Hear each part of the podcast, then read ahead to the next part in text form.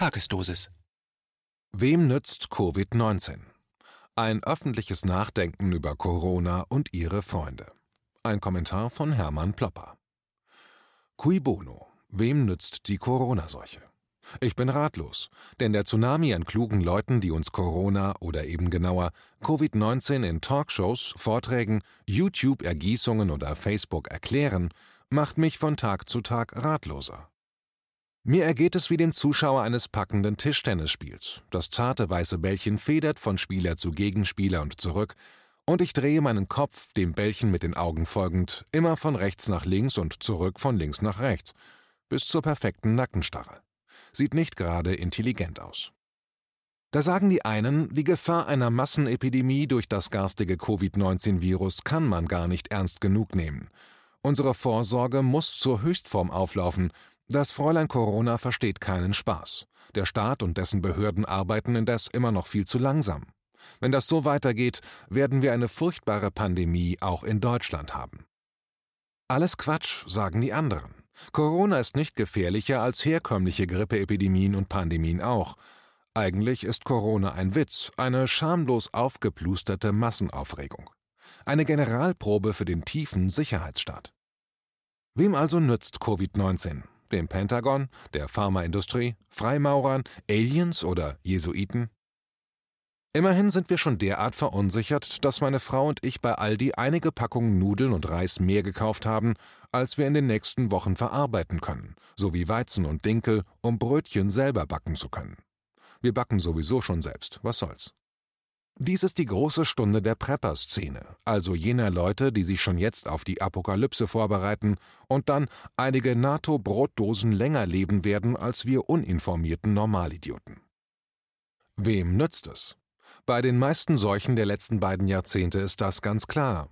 Vogel- und Schweinegrippe waren ein beispielloser Akt des organisierten Verbrechens, eines gigantischen Diebstahls unseres gemeinsamen öffentlichen Vermögens durch Kleptokraten aus Politik, Wissenschaft, Medien und sogenannter freier Wirtschaft. Wir haben nämlich mittlerweile den Zustand erreicht, dass staatliche Stellen, Universitäten und sogar die UNO unterwandert sind von Maulwürfen der Pharmaindustrie. So konnte Laurent Kaiser in den frühen 2000er Jahren als Leiter des zentralen virologischen Labors Genf der dortigen Universitätsklinik zehn wissenschaftliche Aufsätze so zusammenstellen, dass sich für die Öffentlichkeit der Eindruck ergab, das Grippemittel Tamiflu, ein Produkt des Schweizer Pharmakonzerns Hoffmann La Roche, sei zweifelsfrei das ideale Medikament gegen die Schweinegrippe. Später kam heraus, dass acht von den zehn wissenschaftlichen Aufsätzen von dem Schweizer Pharmakonzern Hoffmann La Roche bezahlt und nie in wissenschaftlichen Zeitschriften veröffentlicht wurden. Nur zwei der zehn Aufsätze waren seriös veröffentlicht worden und wurden nicht von Hoffmann La Roche gesponsert. Und diese beiden Studien besagten, dass es in der Wirksamkeit praktisch keinen Unterschied gibt zwischen Tamiflu und Placebo. Mit anderen Worten, Tamiflu hilft nicht gegen Grippe. Aber das kam erst heraus, als etliche Staaten bereits Milliarden von Euros oder Dollars für den Ankauf von Tamiflu ausgegeben und damit die dicken Taschen der Pharmakonzerne noch weiter aufgefüllt hatten. Es blieb nicht dabei, Tamiflu staatlich zu horten. Die Regierung von Großbritannien bereitete ihre Armeen auf das Szenario vor, erboste Mitbürger, die kein Tamiflu mehr bekommen hätten, zu disziplinieren. Als die Staaten allzu lange auf ihren Tamiflu-Halden festsaßen, wurde endlich ein Anlass erfunden, um jene Droge von Hoffmann La Roche unter die Leute zu bringen. In einer gigantischen Kampagne wurde der Ausbruch der schrecklichen Pandemie der Schweinegrippe ausgerufen. Doch die Masseninfektion blieb aus, und dann mussten die blamierten Regierungen den wertlosen Schund irgendwo abwerfen. Der deutsche Virologe und SPD-Politiker Wolfgang Wodark war damals Gesundheitsexperte in der Parlamentarischen Versammlung des Europarats und führte einen ebenso einsamen wie heroischen Feldzug gegen den Schweizer Pharma Goliath Hoffmann La Roche. Sein Resümee, Zitat, Sie, die verantwortlichen Politiker, haben knappe Gesundheitsmittel vergeudet für wirkungslose Impfstrategien und setzten unnötigerweise Millionen gesunder Menschen dem Risiko unbekannter Nebenwirkungen von nicht ausreichend getesteten Impfstoffen aus. Zitat Ende. Das sei hier noch einmal so ausführlich erwähnt, weil damals dieses himmelsschreiende Verbrechen, dieser Akt schamloser Korruption, niemals strafrechtlich verfolgt worden ist. Gesundheitspolitiker Wodak kämpfte allein auf weiter Flur und versuchte Führungskräfte der UNO-Gesundheitsbehörde WHO, die sich allzu ungeniert an diesem Komplott beteiligt hatten, vor Gericht zu zerren. Ohne Erfolg. Nichtsdestoweniger gab es Konsequenzen. Wolfgang Wodak verschwand von der politischen Bühne. Bei der Bundestagswahl 2009 verlor er sein Mandat. Cui bono? Wem nützt es? Das war damals klar zu bestimmen, der Pharmaindustrie. Heute liegt der Fall gänzlich anders. Gegen Covid-19 hat kein Staat der Welt einen Impfstoff gehortet. Vielmehr hat ja erst das Aufkommen des neuartigen Virus dessen Definition notwendig gemacht. Zudem wurde Covid-19 zum ersten Mal in China entdeckt. China ist kein führendes Land der Pharmawirtschaft, so wie die USA, Deutschland oder die Schweiz. China produziert vornehmlich Generika, also Lizenzprodukte, die im Moment stark angefragt sind. Aber die chinesische Wirtschaft leidet bekanntlich furchtbar unter der Epidemie. Und im Gegensatz zur SARS-Epidemie Anfang der 2000er Jahre handelt China diesmal sehr transparent und informiert die Weltöffentlichkeit relativ früh über den Ausbruch der Seuche. Dass bei einem Versuch mit chinesischen Biowaffen ein Erreger aus den Labors ausgekniffen ist, kann getrost als westliche Propaganda entsorgt werden. China hat von der Seuche offenkundig keinen Vorteil. Cui bono? Nützt die Seuche den Interessen der USA? Haben die USA womöglich sogar eine Biowaffe in China eingeschleust, um ihrem gefährlichsten Herausforderer die Zähne zu ziehen? Ich muss gestehen, dass ich zuerst dieser Hypothese zuneigte. Denn es erscheint mir klar, dass die USA weder militärisch noch wirtschaftlich China niederringen können. Da liegt es doch nahe, auf die ganz subtile Weise des Biokrieges den Feind innerlich ausbrennen zu lassen. Dieser Frage geht Peter König nach. Zunächst einmal, nach allem, was man über die Experimente des Pentagons weiß, ist ein Biokrieg gegen China eine beklemmend realistische Option. Allerdings verstört König in seinem Artikel schon mit dem Satz, Zitat, die westlichen Medien schweigen auch darüber, dass das Virus anscheinend in hohem Maße ethnische Chinesen befällt. Das heißt, dass es speziell auf chinesische DNA abzielt. Fast alle Todesfälle und bestätigten Fälle in den 51 Ländern und Gebieten, in die das Virus sich ausgebreitet hat, sind chinesischen Ursprungs. Zitat Ende. Chinesisches Gen, ethnische Chinesen, doppelter Schluck auf. Denn nach dem Zweiten Weltkrieg, nach der Verdrängung der Eugenik von der großen globalen Bühne, ist man in der Wissenschaft zu dem Schluss gekommen, dass sich Rassen nicht in ihrer Genstruktur unterscheiden. Phänotyp ist nicht gleich Genotyp. Soll heißen, unterschiedliche Hautfarbe ist keine Folge unterschiedlicher genetischer Beschaffenheit.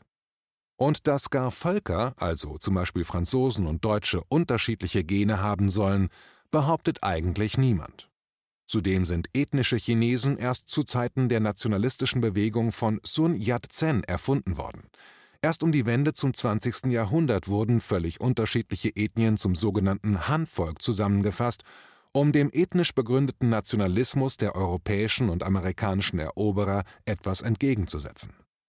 Weiterhin führt König an, dass im Herbst letzten Jahres in China eine Militärolympiade stattgefunden habe, an der auch 200 amerikanische Sportler teilgenommen hätten.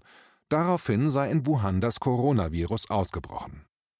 Solche Argumentationen lassen mich eher von der Hypothese eines amerikanischen Biokrieges gegen China durch Corona Abstand nehmen, all dieweil König seine Vermutungen vorsichtigerweise zu einem Zitat Bauchgefühl Zitat Ende herunterstuft.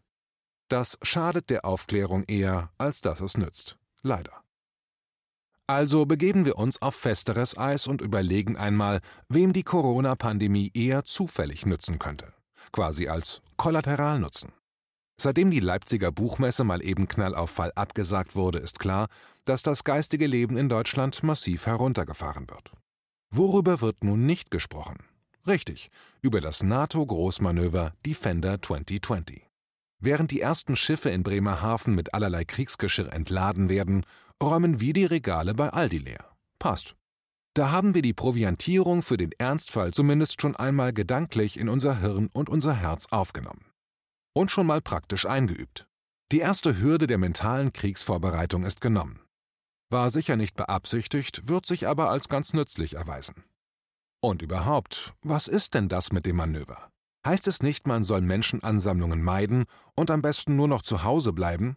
Körperliche Berührungen unterlassen, auf sicherer Distanz bleiben, um den sabbernden Sprühregen unserer Mitmenschen nicht abzubekommen?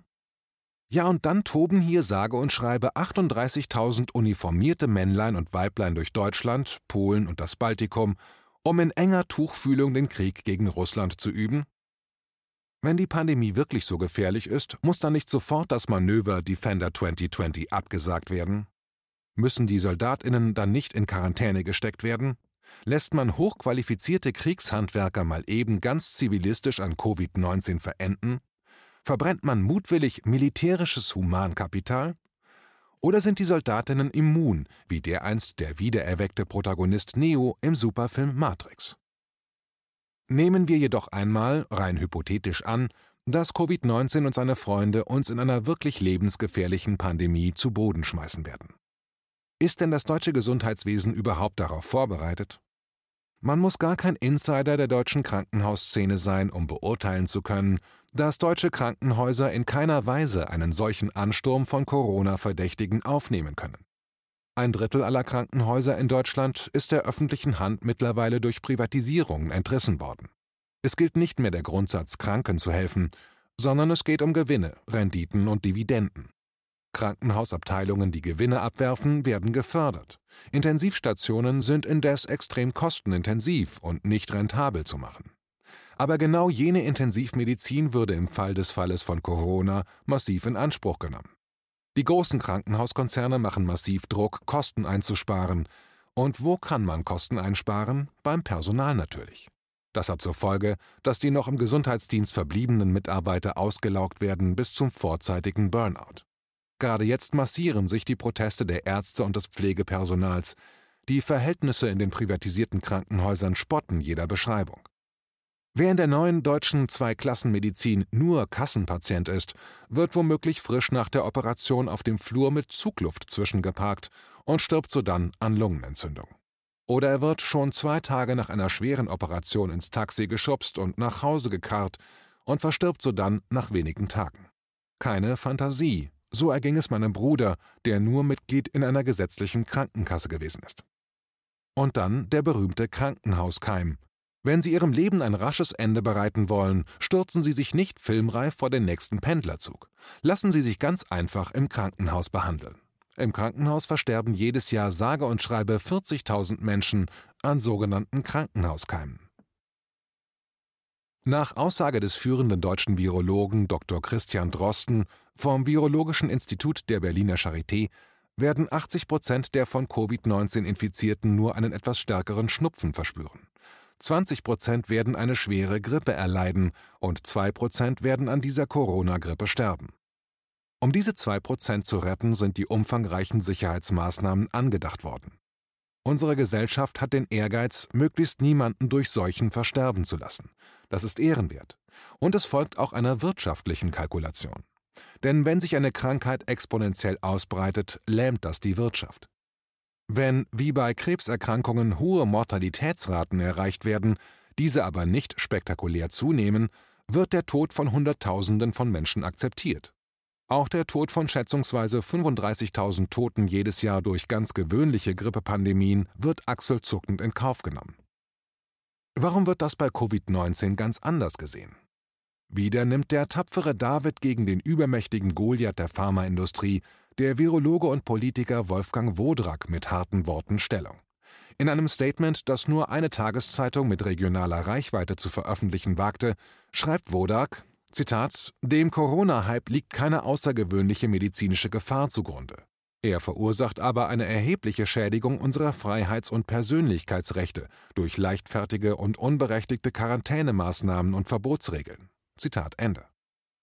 Wodak legt die Hand genau auf die Wunde unserer Gesellschaft, nämlich auf die Unterwerfung aller Lebensbereiche unter das brutale Regiment der Marktlogik. Denn auch unsere Wissenschaft muss sich als rentabel und als attraktiv für die Einwerbung von Spenden aus der Wirtschaft bewähren. Wissenschaftliche Institute müssen gegeneinander wetteifern.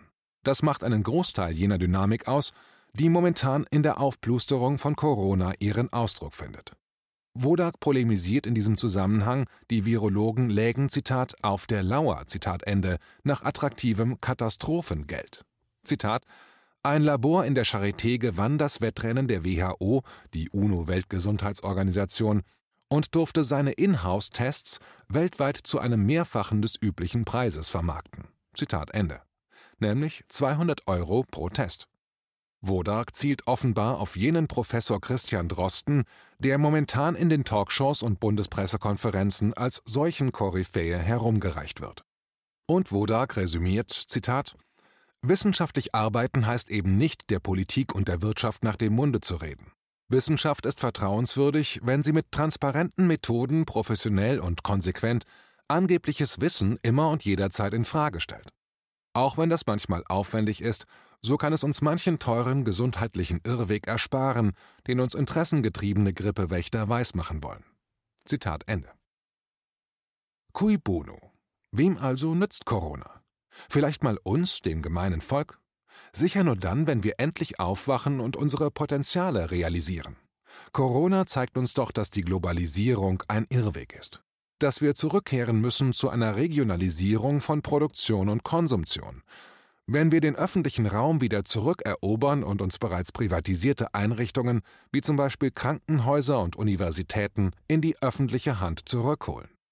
Dann werden Virenepidemien auch wieder in verantwortungsvoller Weise gehandhabt, nicht als ein Geschäftsmodell, sondern als eine Herausforderung, die von der Gemeinschaft besonnen und sachlich angepackt wird. Holen wir uns zurück, was uns schon lange gehört.